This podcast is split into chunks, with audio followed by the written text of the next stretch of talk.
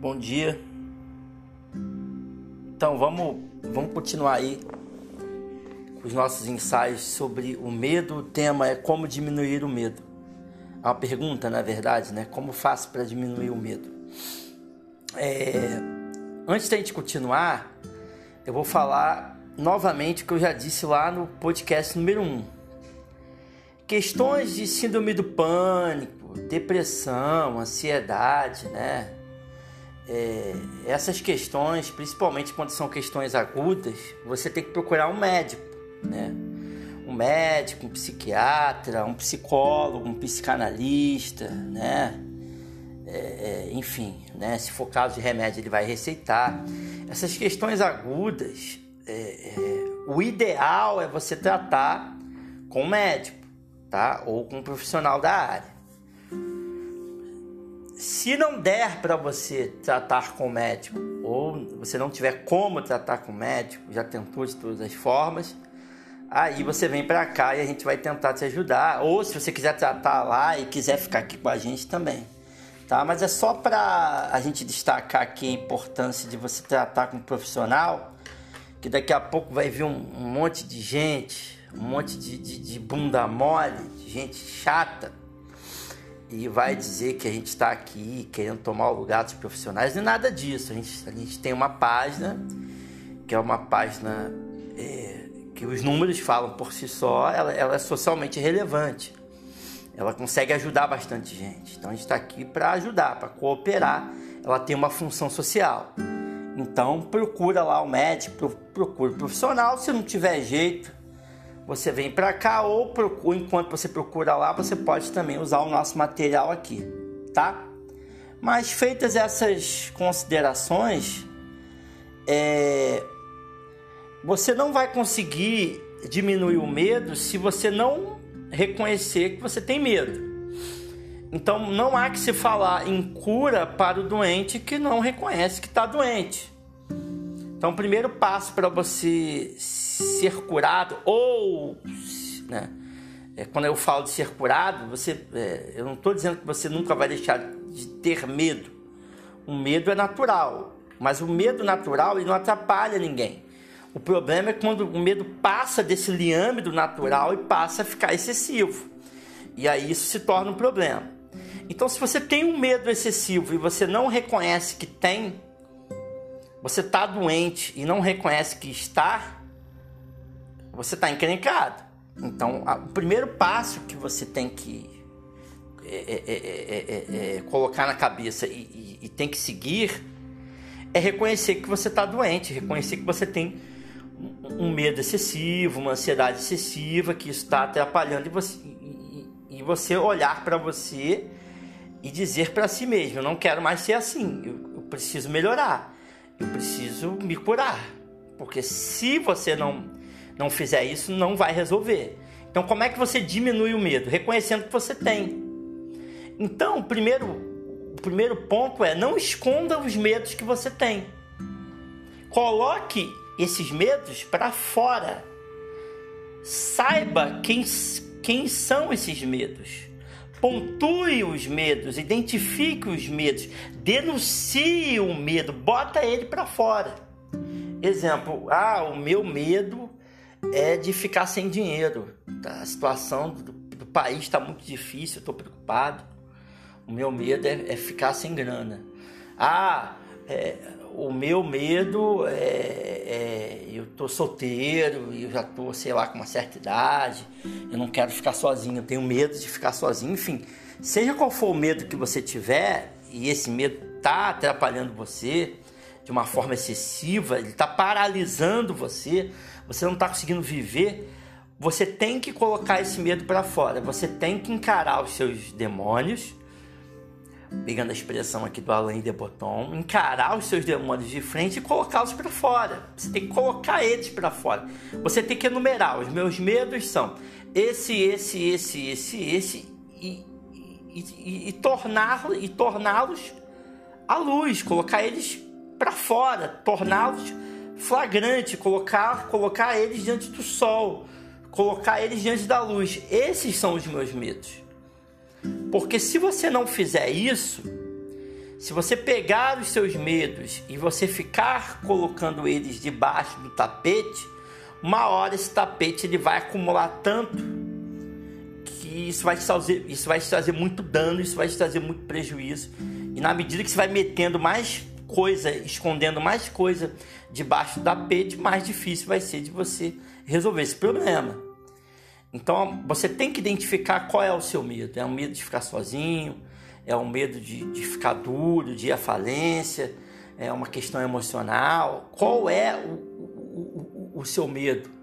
Né? Você tem dificuldade de, de, de se relacionar com as pessoas, tem medo de ficar solitário no mundo, tem medo de ficar desamparado. Qual é o seu medo?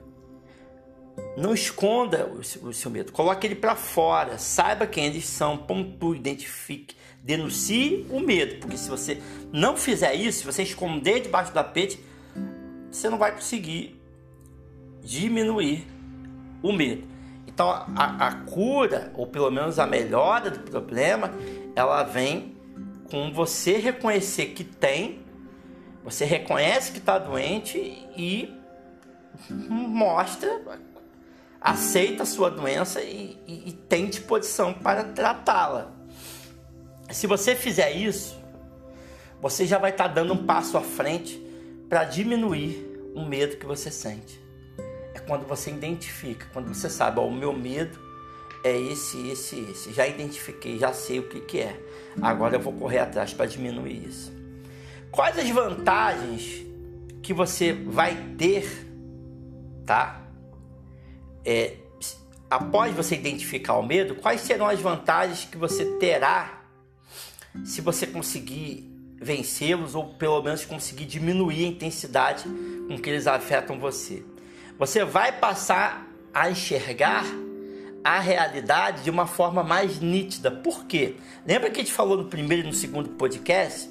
O medo é uma ilusão, é uma fantasia, é uma antecipação do futuro no presente. É uma antecipação no seguinte sentido: vai dar errado, as coisas já deram errado, tá feia a coisa, tá ruim, é, vai vir coisa ruim aí, aí você começa a ficar desesperado. Quando você consegue se livrar desse medo excessivo, o medo natural todo mundo tem. Você consegue se livrar desse medo excessivo, você identifica luta contra ele, consegue se livrar dele, você tem uma nova percepção da realidade. Você consegue enxergar uma realidade de uma forma mais sóbria. De uma forma mais sóbria. Você consegue enxergar a realidade de uma forma mais nítida. E enxergando a realidade de uma forma mais sóbria e de uma forma mais nítida, você começa a ter desejo e coragem de viver. Você não só você consegue tirar aquela nuvem, você enxerga a, a, realidade de uma forma mais nítida e você começa a ter desejo e coragem de atacar. O cara, a mulher que, que, que tá com medo, ela fica na defensiva, ela quer jogar na zaga, ela vive só apanhando, tá sempre no gol, só toma ataque dos outros. A vida vai atacando, ela fica só na defensiva, ela só defende. Quando você consegue se livrar desse medo excessivo, você olha para a realidade de uma forma diferente, a realidade se, ela se apresenta mais nítida para você na medida do possível e você começa a ter desejo de viver mais e começa a ter um desejo e uma coragem de viver e de ao mesmo tempo partir para cima no, no seguinte sentido, de ter vontade de viver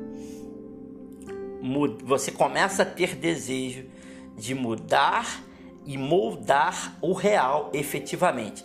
Você para de ser um espectador do real e começa a se portar como uma pessoa ativa. Você olha para o real e tem desejo de mudá-lo, moldá-lo, moldar o real de forma efetiva. Você sai da zaga e parte para o ataque. Você, como já disse o Karnal em uma das suas aulas, você toma as redes da sua vida, coloca nas mãos e vai para frente.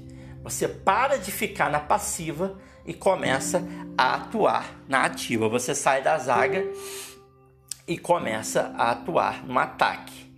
E você começa a descobrir que atacar, no bom sentido da palavra, não atacar com violência, atacar no sentido de ver o real e, e botar para frente, mudar o real, moldar, fazer o que tem que ser feito. Você começa a ver essa ideia de ataque do real como uma coisa boa.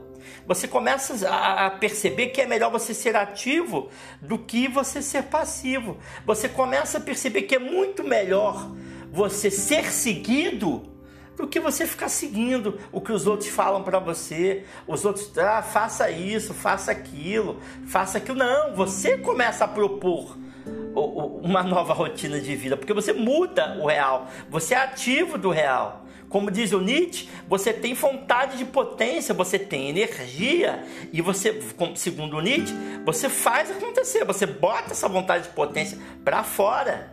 Você não está ali sendo espectador do real. Você molda o real, você muda o real, você torna o real ativo, você deixa de ser um mero passivo, você deixa de ser um mero seguidor e você passa a ganhar seguidores, você passa a propor máximas, propor ideias, propor mudanças para o real. Você ataca primeiro. Antigamente você só se defendia e só se machucava. Agora, em relação ao real, a relação a tudo que existe, você passa a propor, você passa a agir, você passa a atacar, no bom sentido da palavra, não atacar no sentido de violência, atacar no sentido de, fazer. Então, recapitulando para a gente fechar, como é que você diminui o medo? A primeira coisa que você tem que fazer é não esconder eles, é botar eles para fora, torná-los flagrantes botar ele ali debaixo da luz, enxergar. Dois, reconhecer que você está doente, você precisa de ajuda, ok? Bota para fora, reconheça que preciso de mudança, identificando o medo. Agora que eu já sei qual é o meu medo, eu vou buscar estratégias para tentar vencê-lo. Exemplo, tenho medo de água, tá? Eu tenho medo de água. O que, que eu vou fazer para vencer esse medo? Eu vou me inscrever numa natação para que eu aprenda a nadar. E aprendendo a nadar, eu né, já ajudo ali né, para perder esse medo de água. Ah, mas eu tenho. Eu estou travado psicologicamente, não faz mal. Você vai procurar um psicólogo, um psicanalista, psiquiatra, um médico, sei lá o que você vai fazer. E vai para natação. Vai para natação, porque você vai perder o medo da água. Já está tratando, já identificou. Eu tenho medo de água. Já está agindo para mudar. E como eu falei no outro podcast, não é corajoso, já vai agir como se corajoso fosse. Porque na medida em que você vai agindo, na medida em que você vai se movendo, o medo ele vai diminuindo. Até que você finalmente vai conseguir ter um medo normal que todo mundo, todo ser humano tem. E não aquele medo excessivo que te, que te atrapalha. Tá bom? Eu vou ficar por aqui para não ficar muito extenso. Esse é mais um ensaio que a gente tem é, sobre o medo. E o meu desejo é esse: é que você identifique, que você haja e que você veja as vantagens de você não ser mais dominado por esse medo excessivo.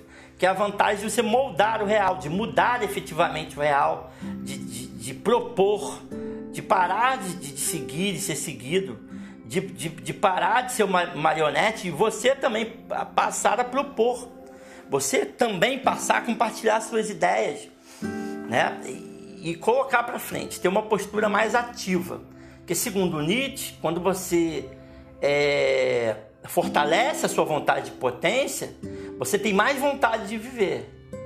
Então pode parecer que não, ah, mas a gente está falando aqui, é, tudo que a gente está falando aqui é baseado na filosofia. A gente só coloca aqui de uma forma que fique mais fácil você mastigar. Mas tudo que a gente está falando aqui é baseado na filosofia. Isso, por exemplo, que eu acabei de falar, tem fundamento no Alain de Botton, no Nietzsche, no Montaigne, em certa medida também, né? É, é, é, no Sponville, um pouco de Schopenhauer. Tudo é fundamentado na filosofia. A gente está aqui dando melhor material para fazer com que você viva bem e melhor. Tá bom? Bom dia, sou Michel Castro Ferreira.